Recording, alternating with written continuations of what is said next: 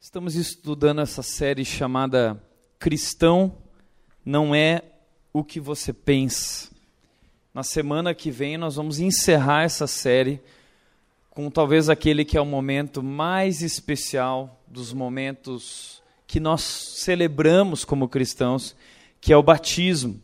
Então, domingo que vem, teremos batismo aqui na rede, uma festa, teremos muita gente se posicionando com Cristo a gente tem uma piscina aquecida ali com arquibancada. Então nós teremos o culto aqui, teremos também a celebração lá, vai ser algo super especial, marcante, impactante. Eu quero te convidar, desafiar a trazer teus amigos, a trazer teus familiares para que eles vejam isso, para que eles vejam e conheçam quem Jesus Cristo é.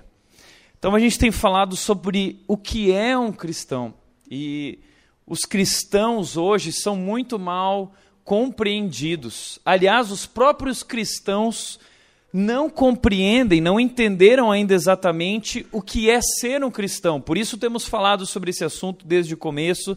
E se você deseja ouvir essas mensagens, elas estão na internet à disposição. Muito mais gente, além daqui da nossa comunidade hoje, tem ouvido, compartilhado isso através do Facebook, através do WhatsApp, inclusive internacionalmente, lá no SoundCloud, você tem os países e regiões do Brasil onde a nossa comunidade tem sido ouvida e é surpreendente o que Deus está fazendo. Então participe disso também, compartilhe. E hoje eu quero trabalhar esse penúltimo tema. Uh, parte 4, na verdade, não parte 3, parte 4, que diz: Sou cristão e agora? Esse é o nosso tema de hoje. Sou cristão e agora?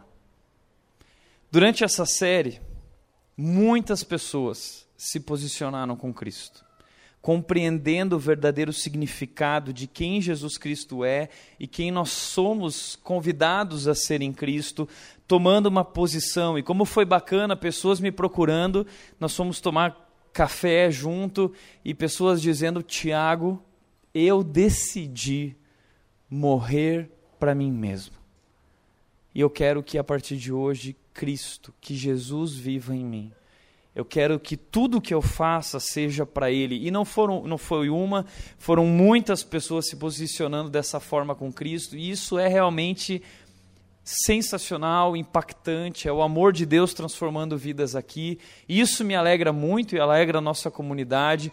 Como eu disse para vocês, acabei de voltar de um acampamento onde muitos jovens disseram a mesma coisa.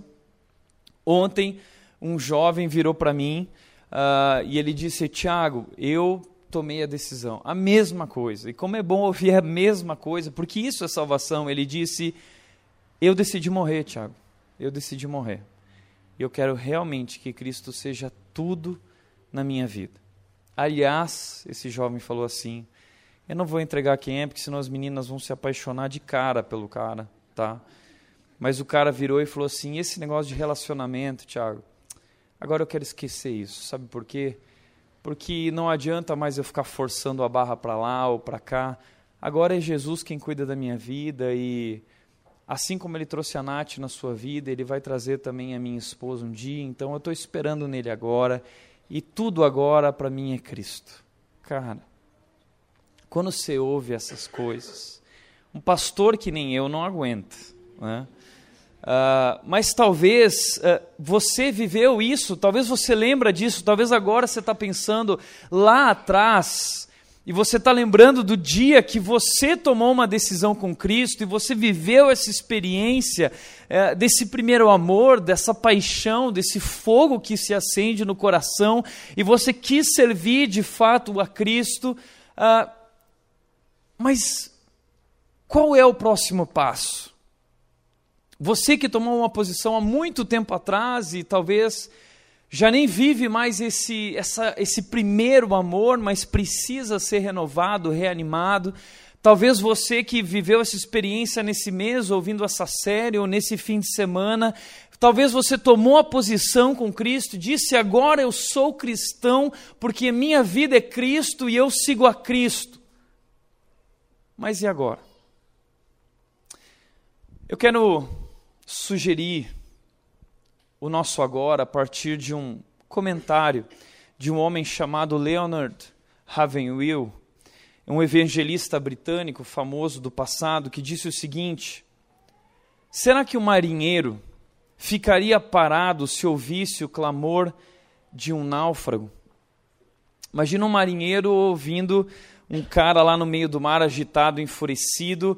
Uh, será que ele ouviria isso na boa, ficaria parado de braços cruzados, ou ele agiria com proatividade, correndo, nadando atrás desse homem resgatando? Será que um médico permaneceria sentado comodamente, deixando seus pacientes morrerem? Quem é que se forma, gasta todo esse tempo de faculdade, de preparo, para um dia olhar para os pacientes e não se importar? Não, o médico deseja que cada paciente seja restaurado, curado e viva. Será que um bombeiro, ao saber que alguém está perecendo no fogo, ficaria parado e não prestaria socorro? Por último, e você? Conseguiria ficar à vontade em sua igreja, vendo o mundo ao seu redor ser condenado?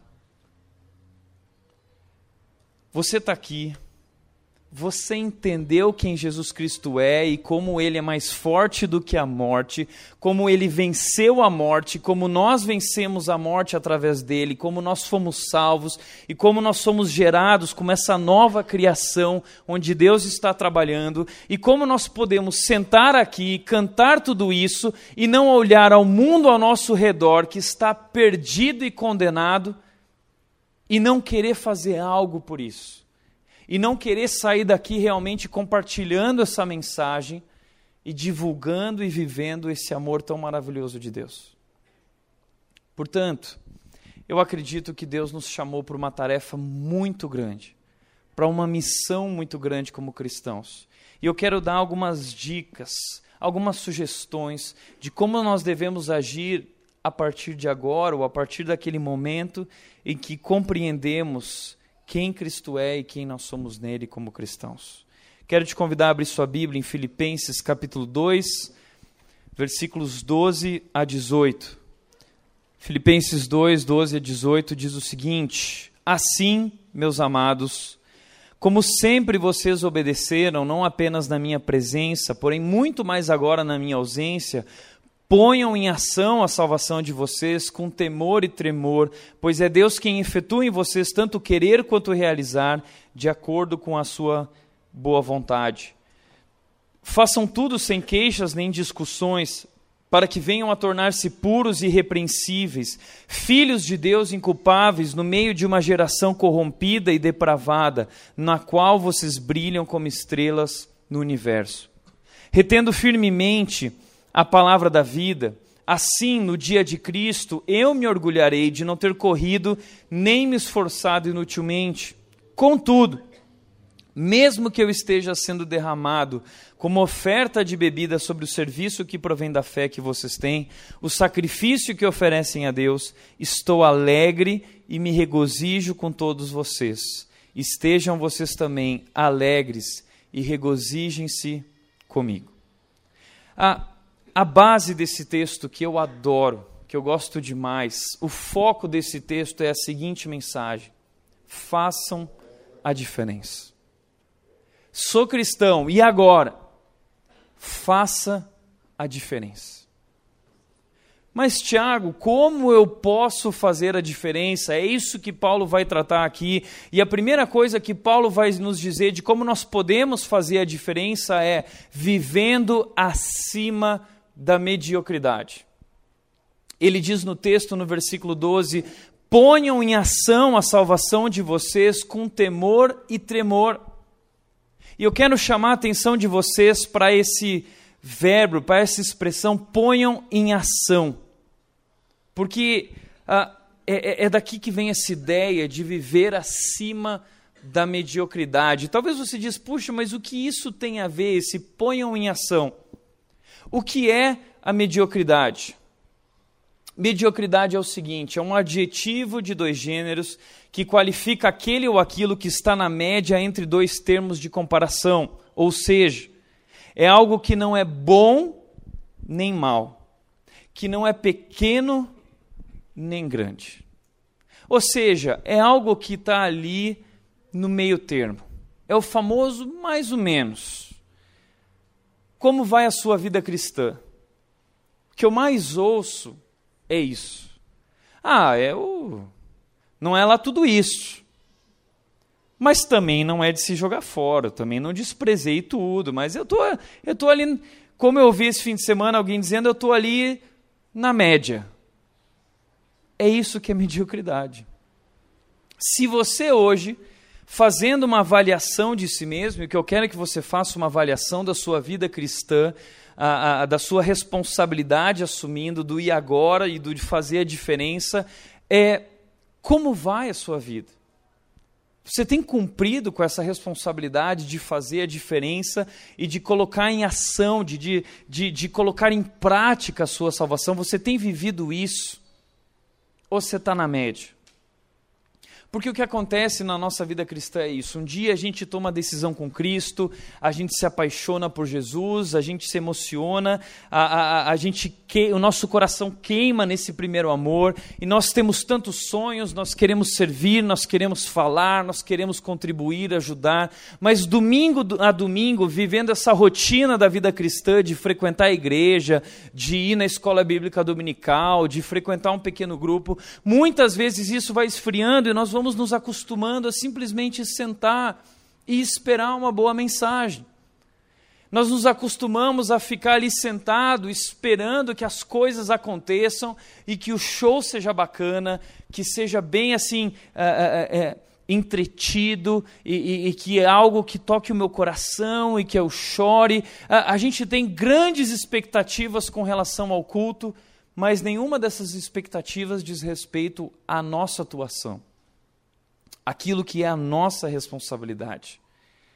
E ao longo dos anos, nós começamos a viver essa vida cristã de domingo após domingo na igreja, na igreja, na igreja. Mas, e a missão que Deus te deu como cristão?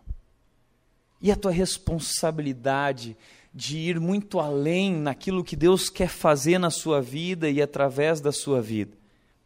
Porque é isso que significa a expressão ponham em ação. É um verbo do grego que significa desenvolver, ou seja, o texto está dizendo: ah, desenvolvam a salvação de vocês, ou seja, não fiquem só nessa de uau, que Deus maravilhoso, que grande amor que Jesus tem por mim, ó, oh, Jesus é mais forte do que a morte. Não fique só nisso, mas desenvolva isso. O que isso tem a ver com o meu trabalho, o que isso tem a ver com a minha família, o que isso tem a ver com a maneira como eu vivo cada dia, o que isso tem a ver com a maneira como eu faço falo, o que isso tem a ver com a maneira como eu penso, o que isso tem a ver com todas as coisas na minha vida. Porque Colossenses 3,17 diz: tudo o que vocês fizerem, seja em palavra ou em ação, façam em nome de Jesus. Ou seja, desenvolva essa salvação. A salvação não é algo que nós apenas recebemos e desfrutamos, é algo que nós compartilhamos, é algo que nós repartimos, é algo que nós trabalhamos para desenvolver ainda mais em nós e através de nós. Por isso, se você está na média ou abaixo da média, você precisa pôr em ação, colocar em ação. Essa é a nossa maior dificuldade. Esse verbo significa literalmente fazer uma coisa em forma plena, completa e perfeita, de modo que se termine e conclua.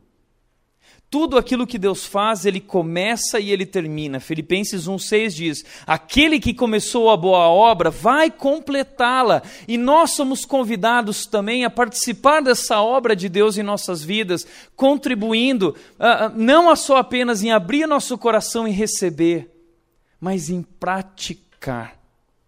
Tiago 1,22 diz: Sejam praticantes da palavra e não apenas ouvintes, enganando-se a si mesmos. A vida de muitos, infelizmente, a vida cristã de muitos é uma ilusão.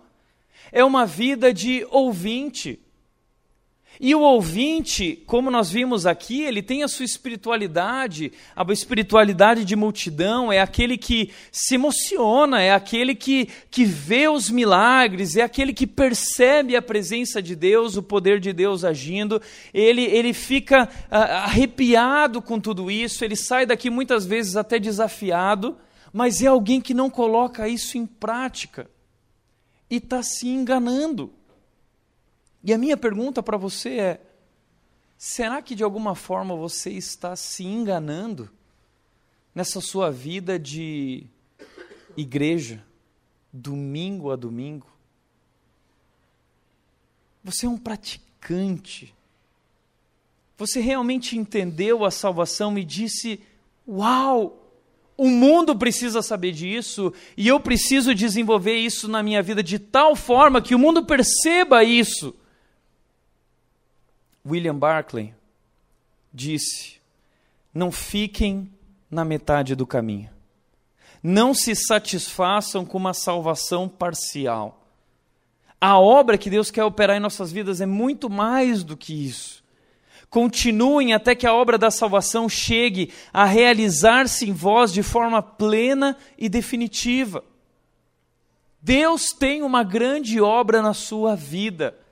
Deus deseja fazer grandes coisas em você e através de você. Jesus Cristo virou para os seus discípulos e disse: Vocês farão coisas ainda maiores que as que eu fiz. E aconteceu. E Deus, o mesmo Deus, continua desejando agir através de nossas vidas no mundo. Mas hoje nós somos aqueles que estão contentes vivendo na média. E o convite de Paulo é, de, é dizendo é: não fiquem na metade do caminho.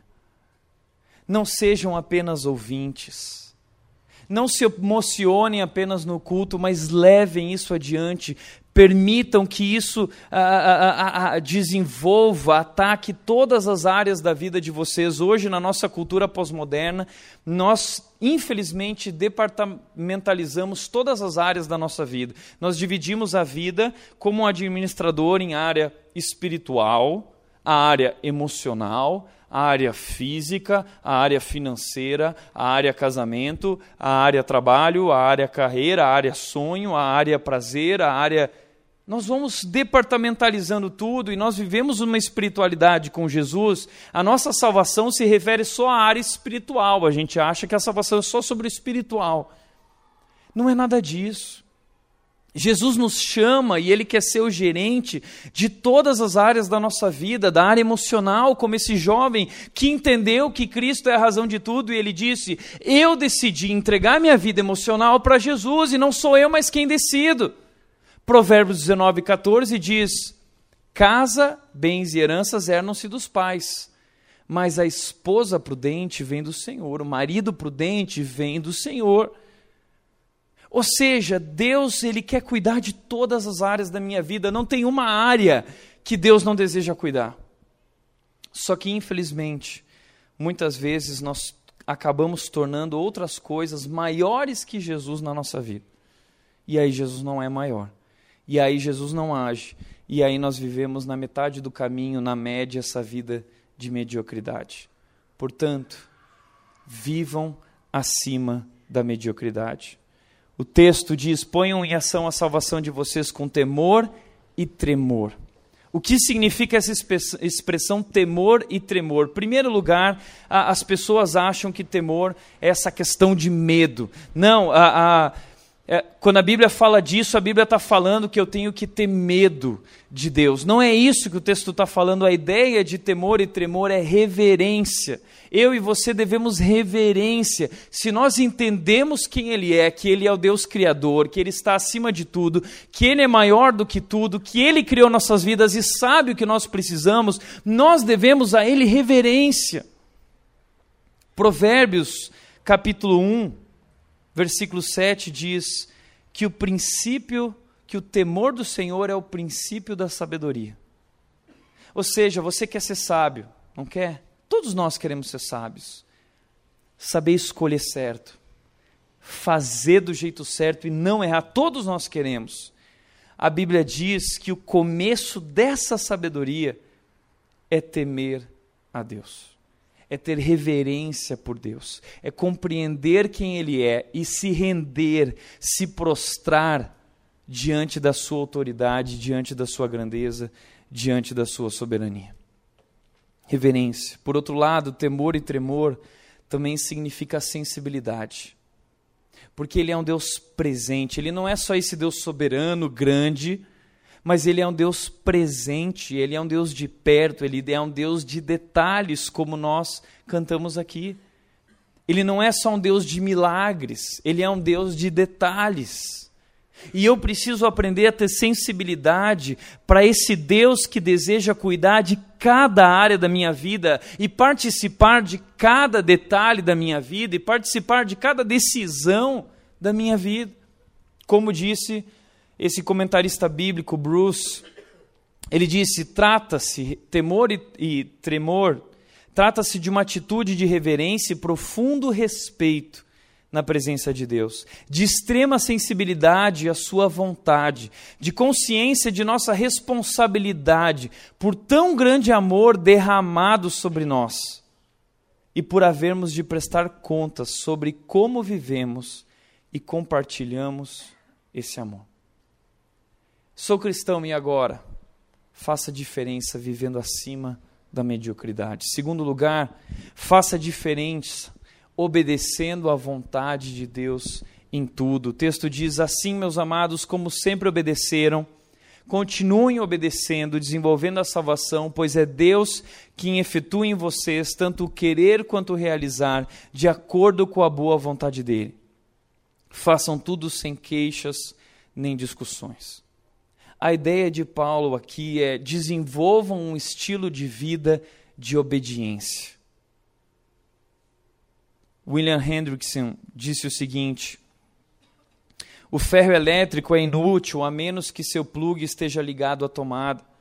À noite não haverá luz na sala, a menos que a eletricidade flua pelos fios para dentro da lâmpada. Assim também o cristão só poderá desenvolver a sua própria salvação permanecendo num vivo e contínuo contato com seu Deus. Ou seja, eu somente sou capaz de desenvolver a minha salvação, de alcançar níveis mais altos além da mediocridade, se eu me conectar a Deus buscando a sua vontade, buscando cumprir a sua vontade em obediência não tem como desenvolver se eu não uh, uh, uh, me render diante desse Deus que tem uma boa vontade para a minha vida. Veja que o texto que nós lemos diz: Pois é Deus quem efetua em vocês. A obra é de Deus. É Deus quem efetua, Ele começou e Ele disse que vai terminar, e que nesse período nada nos separará dele, que nada vai nos distanciar do seu amor, que nada pode interromper esse projeto que Ele tem nas nossas vidas, mas que o nosso papel é então obedecê-lo. Obedecê-lo, e eu não digo mais, ah, não sei, eu não vou mais pelos meus achismos, eu digo, tá bom, Jesus, o que você quer de mim? É isso, então eu vivo assim. A ideia aqui é uma ideia de submissão. Portanto, quando o texto está falando de obediência, ele está dizendo que é, é, essa obediência tem a ver com essa boa vontade de Deus para as nossas vidas. Durante muito tempo eu li esse texto achando assim, não, o texto está falando é, que, que se Deus quiser, se Ele tiver com a boa vontade lá, agora eu estou com vontade, então você faz. Agora eu não estou com vontade, então você não faz. E eu achava que, que a gente dependia assim da boa vontade de Deus. Agora Deus quer, agora Deus não quer, e é por isso que eu não estou sentindo. Não é isso. A ideia do texto é que Deus é esse nosso Pai, um Pai amoroso, um Pai cuidadoso, e o Pai que é sempre o melhor para o filho. O Pai tem uma boa vontade para o filho. E assim Deus tem uma boa vontade em nós, e Ele coloca essa boa vontade dentro do nosso coração quando nós nos é, posicionamos com Cristo, e esse desejo que nós temos na vida de fazer o que Jesus quer, de não tem a ver conosco, porque nós jamais iríamos querer isso, porque o que nós desejamos é o mal, é o pecado, nós temos uma inclinação para o mal e Deus coloca no nosso coração essa vontade de sim, eu desejo, eu quero. E o que Paulo está dizendo é se renda a essa vontade, obedeça a essa vontade, porque ela é boa. E para isso nós temos uma referência. Em primeiro lugar, nós temos uma referência. O texto, o contexto imediato do texto, Filipenses 2, que nós estudamos no acampamento, fala sobre essa obediência que Jesus, como filho de Deus, tinha, e nós, como filhos de Deus, devemos ter também. Diz que Jesus a, nossa atitude precisa ser como a de Jesus, a mesma de Cristo Jesus, que, embora sendo Deus, não considerou que o ser igual a Deus era algo a que devia pegar-se, mas esvaziou-se a si mesmo, vindo a ser servo, tornando-se semelhante aos homens. E sendo encontrado em forma humana, humilhou-se a si mesmo e foi obediente até a morte e morte de cruz. A nossa referência na obediência a Deus é Jesus. Nós também somos filhos de Deus. E como os filhos mais novos, nós devemos olhar para o nosso irmão mais velho, Jesus Cristo, que pagou o preço por nós, e nós olhamos para ele como a nossa referência, e nós temos que ter essa atitude que nem ele, de não considerar o que somos, mas abrir mão de quem somos, ou como diz o texto, esvaziar-se. Ele esvaziou-se nós temos que nos esvaziar. O que eu mais ouvi nesse acampamento, quando eu entreguei um cartão para a galera, dizendo Jesus é menor do que, e a galera tinha que pôr lá o que na vida deles era maior que Jesus. Sabe o que, que a maioria colocou? Eu. O meu eu é maior que Jesus. Meu eu está sempre à frente de Jesus.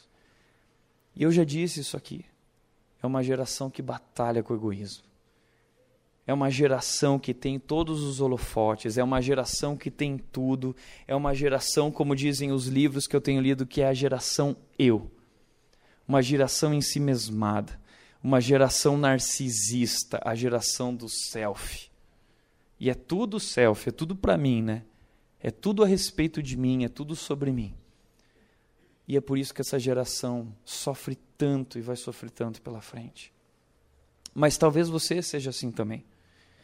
Talvez você colocou tuas coisas, a tua própria vida, teu próprio eu à frente de Jesus, e é por isso que você tem tanta dificuldade de obedecer. O texto bíblico está dizendo: esvazie-se.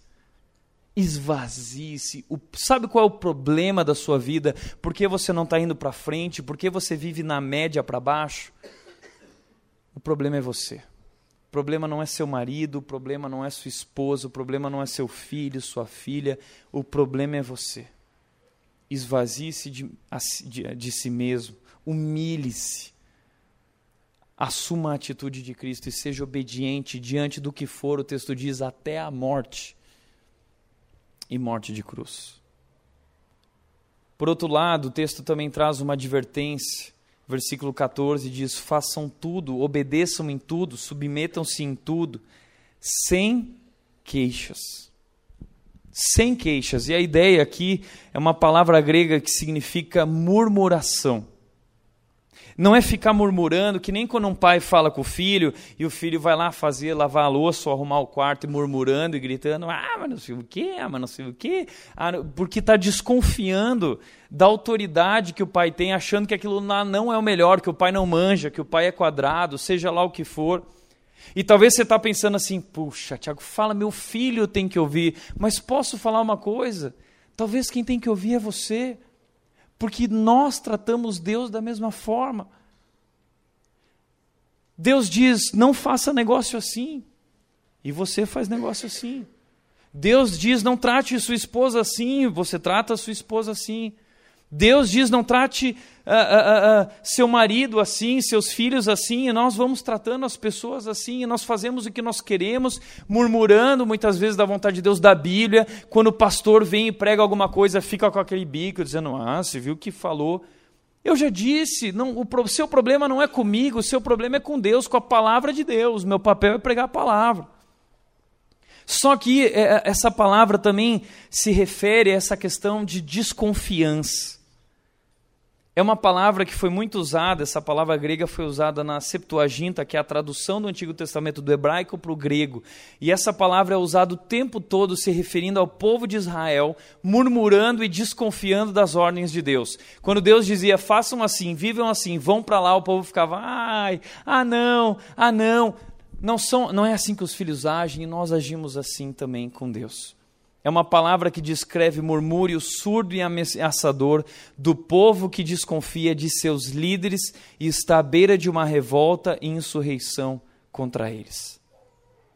O que Paulo está dizendo é: façam tudo sem murmuração sem ficar se queixando, sem ficar desconfiando, sem ficar criando facção, sem ficar criando dissensão, sem ser motivo de pedra de tropeço para outros irmãos, ah, tendo essa atitude de fariseu o tempo todo tentando sabotar ou tentando dizer está errado ou não é assim, mas é compreendendo a autoridade de Deus e a autoridade dos líderes ah, ordenados por Deus.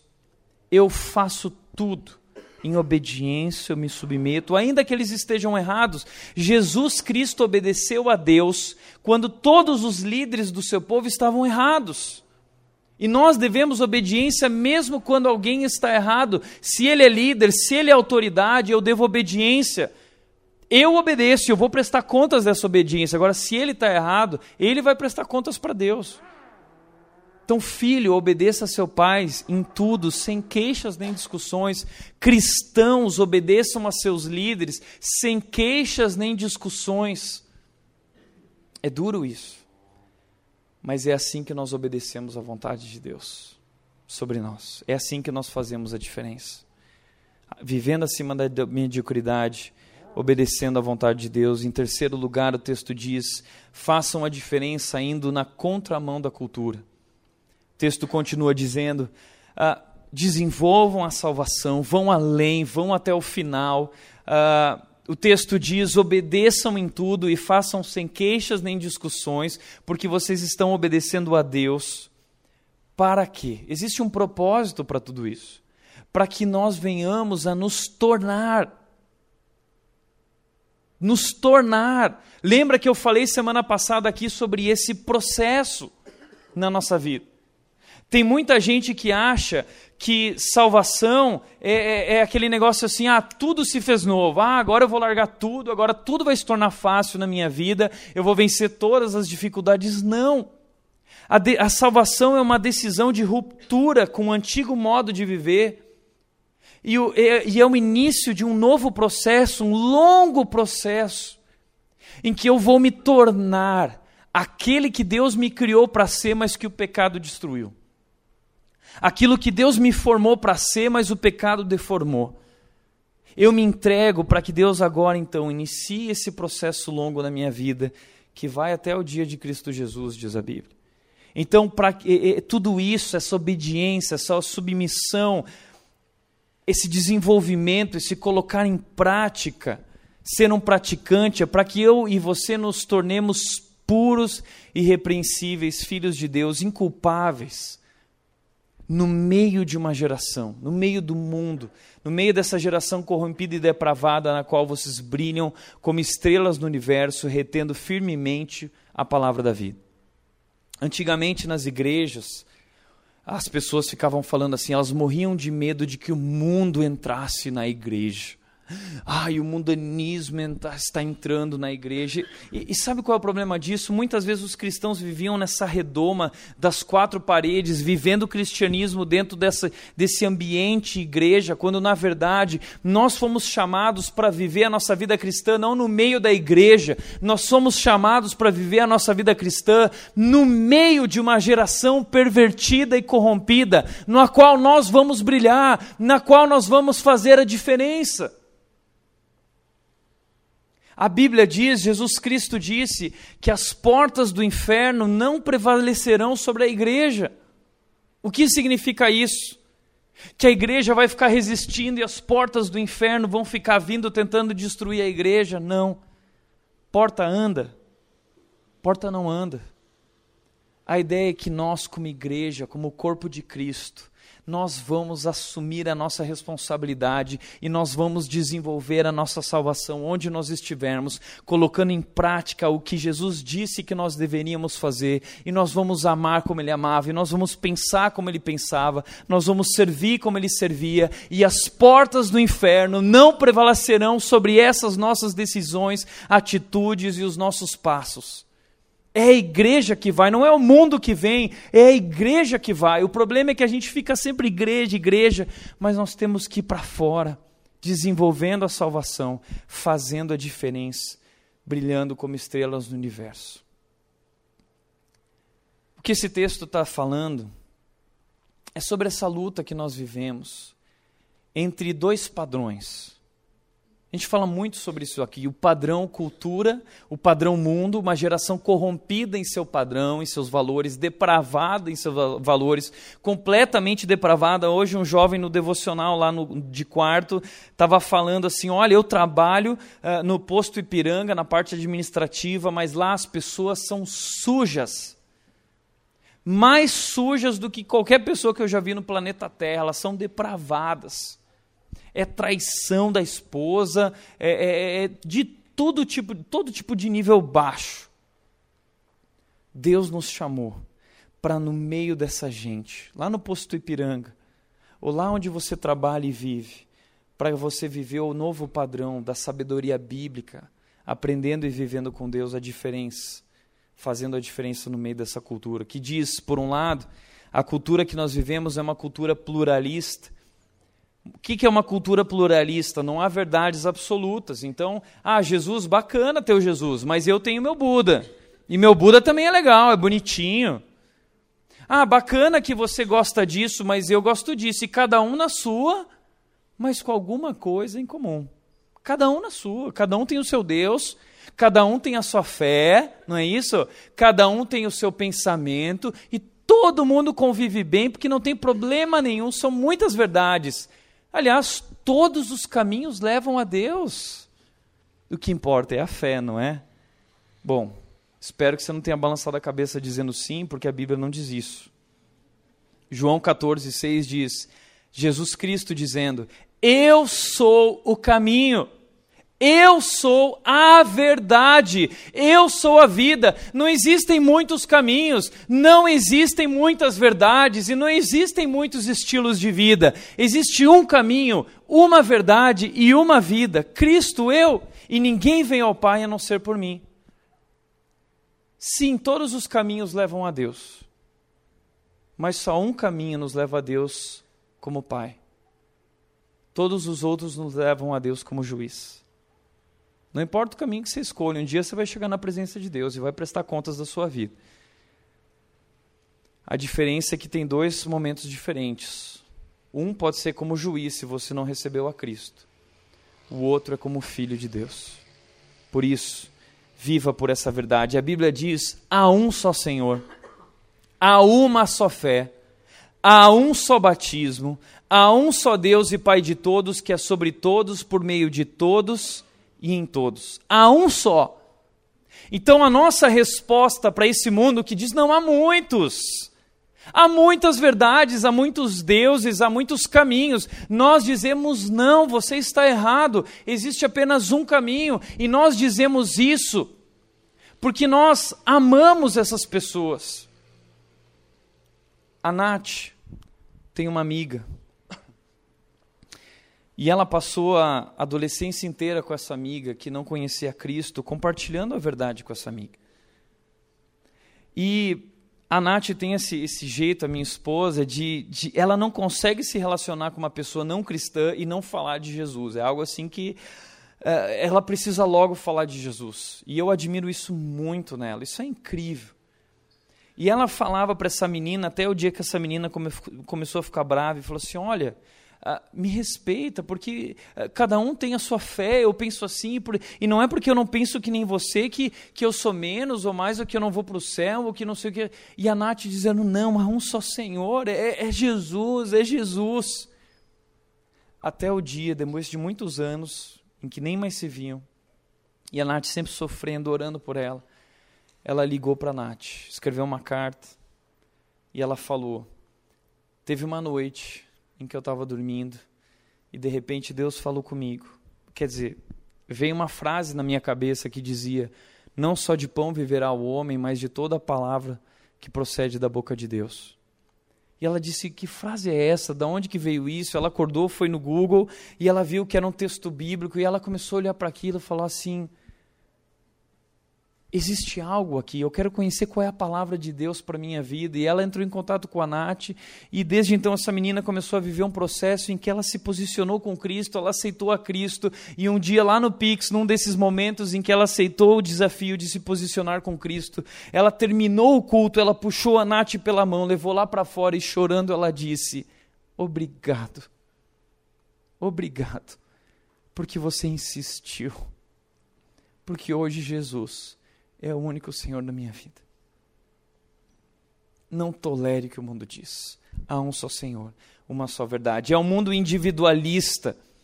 Mas nós não podemos nos conformar com isso. A Bíblia diz, Filipenses 2,4: cada um cuide não somente dos seus interesses, mas também dos interesses dos outros. Nós não seremos uma comunidade de gente individualista. Nós vamos, a partir daqui, viver esse interesse um pelos outros. Não é o pastor pelos outros, é uns pelos outros. E além daqui, espalhando esse estilo de vida comunitário pelo mundo. O mundo fala sobre consumismo. A Bíblia rebate o consumismo, o mundo em que nós vivemos, dizendo: cuidado, fiquem de sobreaviso contra todo tipo de ganância. A vida de um homem não consiste na quantidade dos seus bens. E nós nos movemos na direção desse consumismo, amando, adorando. Eu preciso comprar, comprar, consumir. Preciso de um carro novo, preciso de roupa nova, preciso disso, preciso daquilo. E a Bíblia diz: fiquem de alerta, cuidado, não, não se deixem levar por essa ganância. O nosso mundo é um mundo imediatista que diz: vamos lá, vamos rápido, tudo tem que ser rápido. A nova geração está sofrendo de, de, diversos distúrbios. Eu tenho certeza que muito tem a ver com isso, porque eles não têm mais a capacidade de parar, de desacelerar. Eles querem tudo agora, é a geração miojo, a geração fast food. Só que a Bíblia diz que existe tempo para tudo. A Bíblia diz que existe uma ocasião certa, há um tempo certo para cada propósito debaixo do céu. Então nós não somos parte dessa geração imediatista, ansiosa, sofrendo de tomar Rivotril. Posso falar uma coisa para você? Jesus é maior que Rivotril. E nós não andamos ansiosos, nós sabemos que Deus está agindo nas nossas vidas e que Ele tem um tempo para cada coisa na nossa vida e nós paramos de querer fazer, ajeitar as coisas do nosso jeito, nos rendemos, nos entregamos a Deus. Isso é ser cristão. E a mensagem do Evangelho é uma mensagem difícil. O discurso de Deus é um discurso difícil. Veja o que a Bíblia diz sobre os inimigos. O mundo diz: odeie os seus inimigos. Esses dias eu vi uma mulher num programa falando assim, de televisão. Ai, ah, sabe que meu marido ele esquece meu aniversário há 30 anos. E aí a psicóloga linda chegou lá na frente e disse: Sabe o que você faz? O próximo aniversário do seu marido. Esqueça também o aniversário dele. E mostre para ele como é bom. Todo mundo, ai, que lindo, ai, chorando, né, amando aquilo. Isso é o que o mundo diz. O que a Bíblia diz. Amem, amem, amem. Morram para si mesmo e vaziem-se de si mesmo, inclusive diante dos inimigos, aquelas pessoas que te querem mal. Amem os seus inimigos e orem por aqueles que os perseguem. Ame e ore por ele. Ah, mas e quando essa pessoa vive me ofendendo, Tiago, o que, que eu faço? Se ele te ofender, Jesus disse, se ele ferir a sua face direita, ofereça-lhe também a outra. Nós não reagimos com a maldade, nós reagimos com bondade. Nós não respondemos o mal com o mal, nós respondemos o mal com o bem, nós respondemos a, a, a essas ofensas com amor. Sobre relacionamentos amorosos. Como a gente vive? A Bíblia diz: não se ponham em jogo desigual com os descrentes. Que há de comum entre o crente e o descrente? Presta atenção.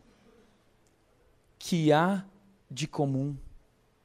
Que há de comum entre essas pessoas que vão caminhar juntos? O que elas podem partilhar de comum é uma vida completamente diferente Veja que cultura, sabedoria de Deus é uma vida completamente diferente. O que há de comum? O que há de parecido? Desculpa, se tem algo parecido, eu temo pela sua vida. Eu temo pela sua salvação.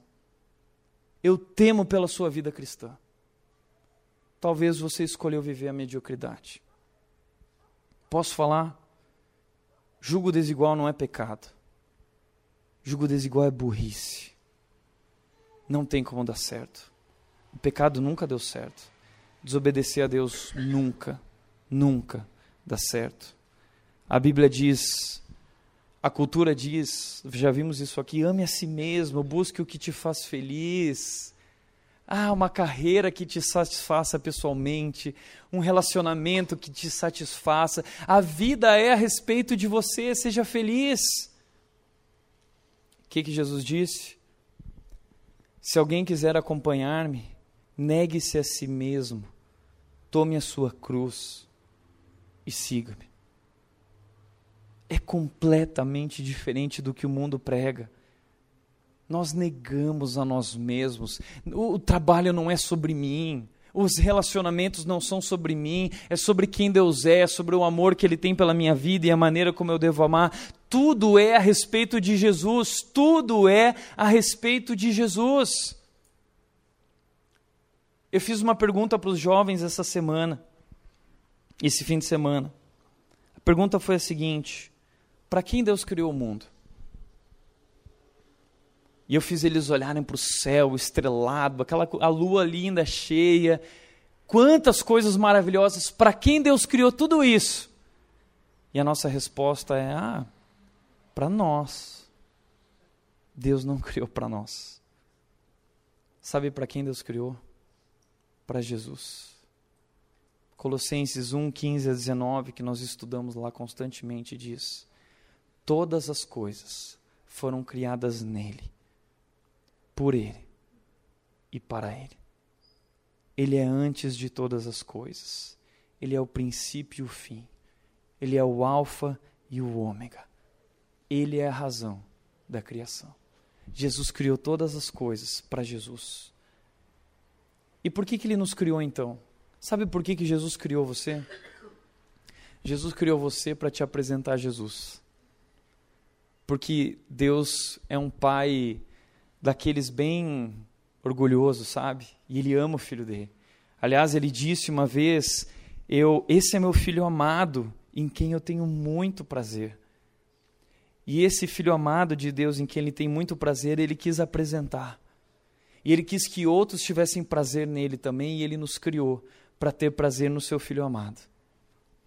E aí um dia, enquanto o homem e a mulher caminhavam no jardim, com o Filho amado de Deus, porque a Bíblia diz que Jesus é a imagem do Deus invisível. Deus invisível não tem imagem, não caminha, mas Jesus caminha. Jesus é a imagem do Deus invisível. Ele é a pessoa, ele é, ele é a pessoa de Deus. Até o dia que Adão e Eva viraram as costas para esse Filho amado e eles decidiram o quê? Viver do seu jeito.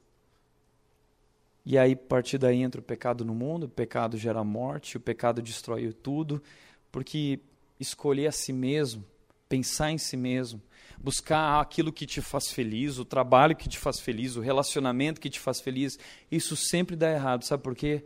Porque a vida não é sobre você. A vida sobre Jesus. Enquanto você não decidir viver para Jesus e negar a si mesmo e tomar sua cruz, você nunca vai ser feliz. Talvez você ouve tudo isso e diz: Uau, isso é duro, Tiago. Pois é. Talvez você diz assim, puxa, mas isso não combina com o que você pregou semana passada.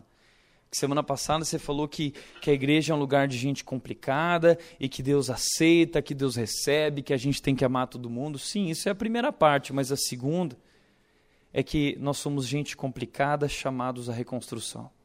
Isso é a vida cristã.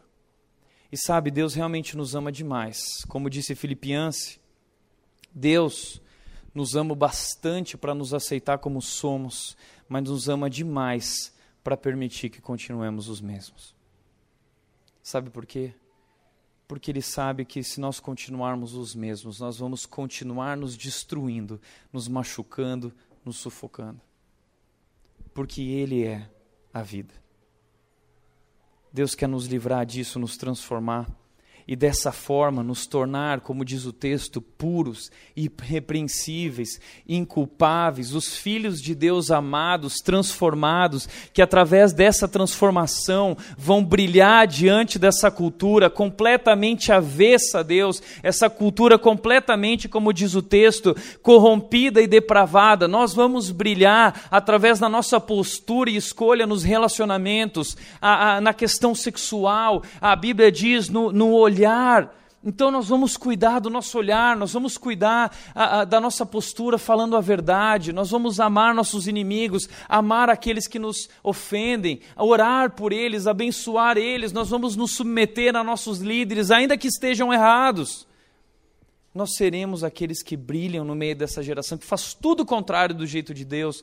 Nós vamos seguir pelo caminho de Deus, obedecendo, obedecendo até a morte. E como a gente faz isso? O texto continua dizendo: retendo firmemente a palavra da vida. Como a gente faz isso? A gente abre a palavra de Deus e a gente vai buscar qual é o padrão de Deus para a minha vida. A cultura é assim, como nós vimos aqui. O que a Bíblia diz como eu tenho que viver. Como foi legal ver uh, de um jovem que me procurou nesse fim de semana e ele mostrou esse interesse de Tiago, eu quero saber qual é a vontade de Deus, porque eu quero praticar, eu quero fazer. Retendo firmemente a palavra da vida, se apegando à palavra e retendo, retendo, memorizando e guardando no coração isso. Nós vamos ser usados por Deus como estrelas no universo. Mateus 5,13 diz: Vocês são o sal da terra. Mas se o sal perder o seu sabor, como restaurá-lo? Não servirá para nada, exceto para ser jogado fora e pisado pelos homens. A igreja é a esperança para o mundo. Nós cristãos somos a esperança para esse mundo perdido. Nós olhamos para o Brasil, nós falamos, está tudo perdido. Pois é. Essa semana eu tive uma reunião por Skype com quatro jovens líderes do Brasil e nós fomos chamados para participar em um congresso na Indonésia esse ano, em agosto, para representar o Brasil como esses líderes que vão ajudar a transformar o Brasil. E a gente sentou um olhando para o outro ali na frente do computador e dizendo: como é que a gente faz isso? E Lausanne, que é o movimento do Billy Graham, nos enviou algumas perguntas de que nós temos que levar a resposta lá em agosto sobre o nosso país. E a pergunta era: o que está acontecendo no Brasil? E qual é a solução para o Brasil, dentre várias perguntas? E nós começamos a pensar nesses vários problemas do Brasil. Ah, o Brasil tem a mentalidade ainda de colônia, nós fomos ali colonizados, explorados, nunca houve um real interesse pela nação, nunca houve uma unidade. O povo enviado para cá, como diz aquele livro 1808, se eu não me engano. Ah, enviaram para cá escravos, enviaram para cá presos, enviaram para cá uh, só uh, o pior de tudo. E aí veio gente de todos os lugares, veio gente da Europa, de Itália, Portugal, Alemanha, veio gente da África, de diversos países. E o Brasil, essa miscigenação de raças, de histórias. São muitas histórias e parece que não existe uma, uma unificação de tudo isso. Cada um vive do seu jeito, cada um busca o que é melhor para si mesmo. E o Brasil fica buscando a unidade através desses heróis que se levantam, como Senna, como de repente Lula vem, daí Lula, enquanto ele serve a nós, ele serve, enquanto ele não serve mais a nós, ele já não presta. E assim é, todos os nossos heróis são descartáveis, enquanto eles nos servem, é, é, tá bem. E olhando para tudo isso, para essa realidade, para a crise que nós vivemos, a corrupção, o meio político, tudo perdido, tudo destruído, não há mais fé no povo brasileiro, não há mais fé na nossa nação, não existe mais uma esperança de que um dia isso possa ser diferente. E a conclusão que nós chegamos é: e agora? Qual é a solução para o Brasil? Sabe qual é a solução para o Brasil? Qual é a única pessoa que pode unir todo esse, esse monte de histórias numa única história, grande história? Jesus. Bom, e quem é que representa Jesus aqui nesse país? Nós. Nós somos o sal da terra aqui no Brasil. Nós somos a luz do mundo aqui no Brasil. Temos nós ido contra a cultura? Temos nós vivido os valores que Deus nos chama a viver? Temos nós desenvolvido a nossa salvação, colocando em prática aquilo que Deus nos chamou para viver? Sabe por que o Brasil está como está? Por causa do nosso enfraquecimento enfraquecimento da igreja, dos valores. Um povo cristão superficial, um povo cristão medíocre, que fala assim: ah, eu estou na média. Enquanto a gente estiver na média, a gente não servirá para mais nada exceto para ser jogado fora e pisado pelos homens. A gente faz diferença indo na contramão da cultura. E último lugar para encerrar. Nós fazemos a diferença suportando as adversidades com alegria. Vai ser fácil mudar o Brasil? É fácil se posicionar contra o chefe quando ele manda a gente mentir na ligação ou manda fazer algo que não é correto? Manda buscar algo por fora, manda molhar a mão de alguém. É fácil dizer não? Não é fácil. Mas nós, como cristãos, estamos dispostos a perder o emprego. Nós estamos dispostos a ter prejuízo na empresa. Nós estamos dispostos a sermos ridicularizados por nossos colegas. Nós estamos dispostos, inclusive, a sermos rejeitados por nossa família. Nós estamos dispostos a perder uma licença profissional porque nós negamos não falar de Jesus, nós vamos falar de Jesus nos laboratórios, nós vamos falar de Jesus nos centros médicos, seja psicólogo, não é psicólogo, não existe ética, a ética é desse mundo, nós vivemos a ética de Deus e a ética de Deus diz: insta, seja oportuno ou não oportuno, em todo tempo a palavra de Deus. Não importa o preço disso, nós falamos a verdade. Nós vamos sofrer por causa disso mas nós suportamos as adversidades com alegria. É isso que Paulo termina dizendo. Vai ser fácil ir contra a cultura, vai ser fácil se levantar como sal e luz no meio dessa geração depravada, corrompida. Não vai ser fácil. Mas Paulo diz: contudo, mesmo que eu esteja sendo derramado como oferta de bebida sobre o serviço que provém da fé que vocês têm, o sacrifício que oferecem a Deus, estou alegre e me regozijo com todos vocês. Estejam vocês também alegres e regozijem-se comigo. Presta atenção nisso aqui. O que, que Paulo está dizendo, querendo dizer, com mesmo que eu esteja sendo derramado como oferta de bebida sobre o serviço que provém da fé que vocês têm? Sabe o que é isso? Paulo está falando que ele está quase morrendo. Porque ele assumiu o desafio de desenvolver a salvação que ele recebeu de Deus. Ele enfrenta reis, ele enfrenta autoridades, ele enfrenta os corruptos, ele enfrenta o que for, e ele diz: para mim o que importa é Cristo. O resto é lixo, o resto é esterco, o que eu quero é, é viver para Jesus. E as pessoas disseram para Paulo: Mas Paulo, você vai morrer se você continuar agindo assim, vivendo assim ou indo até lá. E Paulo disse assim: Eu não me importo. A única preocupação que eu tenho é de cumprir o meu chamado, de pregar o Evangelho de Jesus Cristo, completar a corrida que Ele me deu para correr. Paulo, quando escreve esse texto aí aos Filipenses, Paulo está preso. Paulo está com fome. Paulo está com frio. Uma hora ele diz para Timóteo: traz lá a minha capa, o inverno se aproxima. Vem logo ao meu encontro, porque eu estou sozinho, eu estou carente, eu quero uma amizade. Traz Marcos com você, ele me é útil, vem visitar, vem aqui. Vem me visitar, por favor. Um homem que se rendeu para fazer a diferença porque foi tremendamente impactado pelo amor de Deus, enfrentando a morte. E sabe o que ele diz? Eu estou alegre.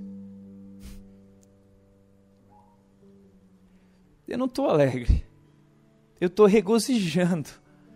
Como eu sou feliz! Como eu sou feliz!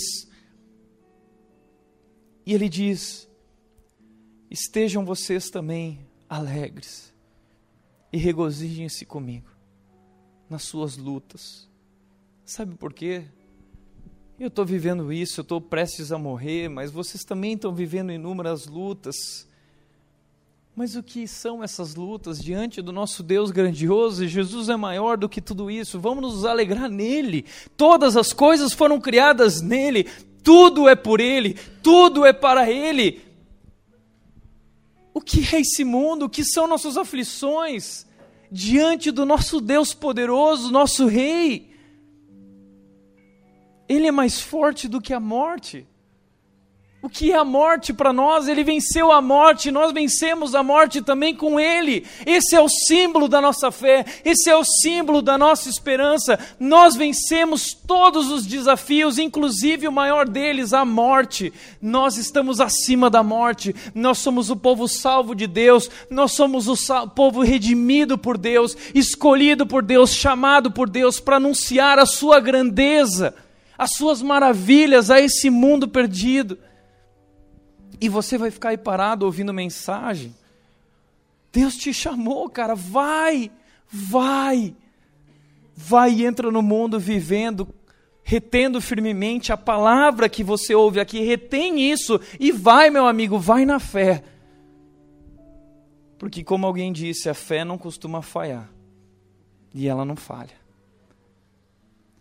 A fé não falha, o amor de Deus não falha. Deus não falha e Ele diz: vai, porque nada nunca vai poder te destruir, te separar de mim. Vai, que eu sou com você por onde você andar.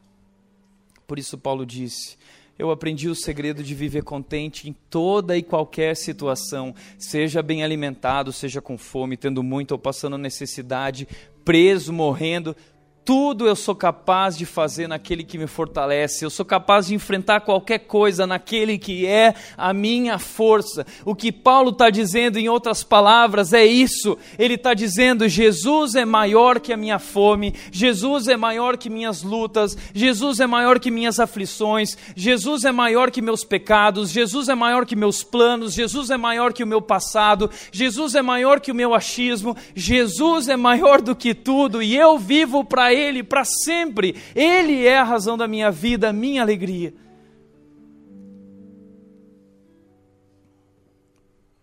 Para refletir e praticar. O que te falta para você ser feliz? Você está contente em tudo? Paulo diz: alegrem-se comigo, regozijem-se em tudo. Nós vamos sofrer. Você vai sofrer mas que vem o sofrimento. Nós tomamos a nossa cruz, não tomamos? Vem o que vier. Nós seguimos Jesus a cada dia. Te falta alguma coisa para ser feliz? Deus te deu tudo em Jesus. Tudo, tudo. Não te falta nada. Eu vou falar uma coisa que eu quero que você guarde para o resto da sua vida. Não te falta nada não te falta nada. Em Jesus, você recebeu muito mais, muito mais do que você precisa. Segundo lugar, você tem vivido acima da mediocridade ou você se contentou na metade do caminho? É um ouvinte ou é um praticante? Tem desenvolvido isso? Terceiro e último lugar, você assumiu a responsabilidade de viver e obedecer, sendo luz, sal e luz para o mundo. Jesus é a esperança para o mundo, a única esperança. E naquela reunião que eu tive com aqueles jovens essa semana, líderes, a gente começou a chorar e se emocionar de junto, dizendo: só Jesus, só Jesus. Mas sabe, às vezes as únicas coisas que as pessoas sabem sobre Jesus é o que elas veem em nossas vidas, é o que elas veem na sua vida. Tudo que o seu marido sabe sobre Jesus é o que ele vê na sua vida. Tudo que sua esposa sabe sobre Jesus é o que ela vê na sua vida. Tudo que seus filhos sabem sobre Jesus, talvez é o que eles veem na sua vida. Tudo que o seu chefe sabe sobre Jesus, esse Jesus que você se diz cristão, é o que ele vê na sua vida. Teus colegas, teus amigos, tudo que eles sabem sobre Jesus. Eles não conhecem a palavra. Eles conhecem você. E através de você eles têm conhecido Jesus. Jesus é maior que você. Jesus é a razão da sua vida, a essência. Quero te convidar a fechar os olhos.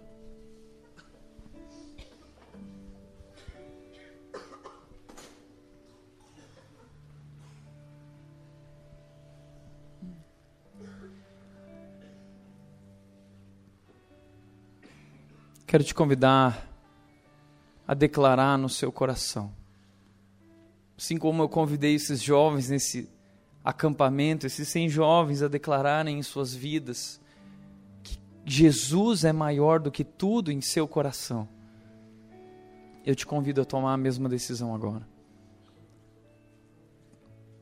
E coroar o Rei coroar Jesus como aquele que controla a sua vida.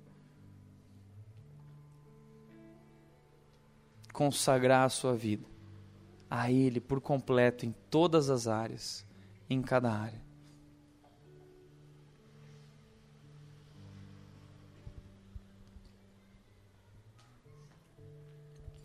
Pai, nós nos rendemos diante de Ti. Nos rendemos aos pés de Jesus, pois Ele não é só o teu filho amado, Ele se tornou o nosso Rei, e nós consagramos o nosso ser a Ele. Jesus vem e assume o controle de nossas vidas, assume o controle da nossa história. Vem redimir nossas histórias em uma única história, a tua grande história, para que o mundo venha conhecer a ti. Porque dele, por ele e para ele são todas as coisas. E assim nós oramos, Deus, assim nos rendemos e declaramos em nome de Jesus. Amém. Amém. Vamos cantar isso ao único que é digno. Nós o coroamos como nosso rei. Fica de pé, coloca a tua voz para fora e declare que ele é o rei.